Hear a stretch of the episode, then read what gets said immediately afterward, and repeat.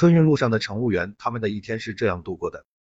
一月十三日，在泰州开往北京的 Z 一五六次列车上，乘警张佳琪一路巡查，他的眼睛在各个角落迅速扫描，双手不时摸摸消防器材、行李架。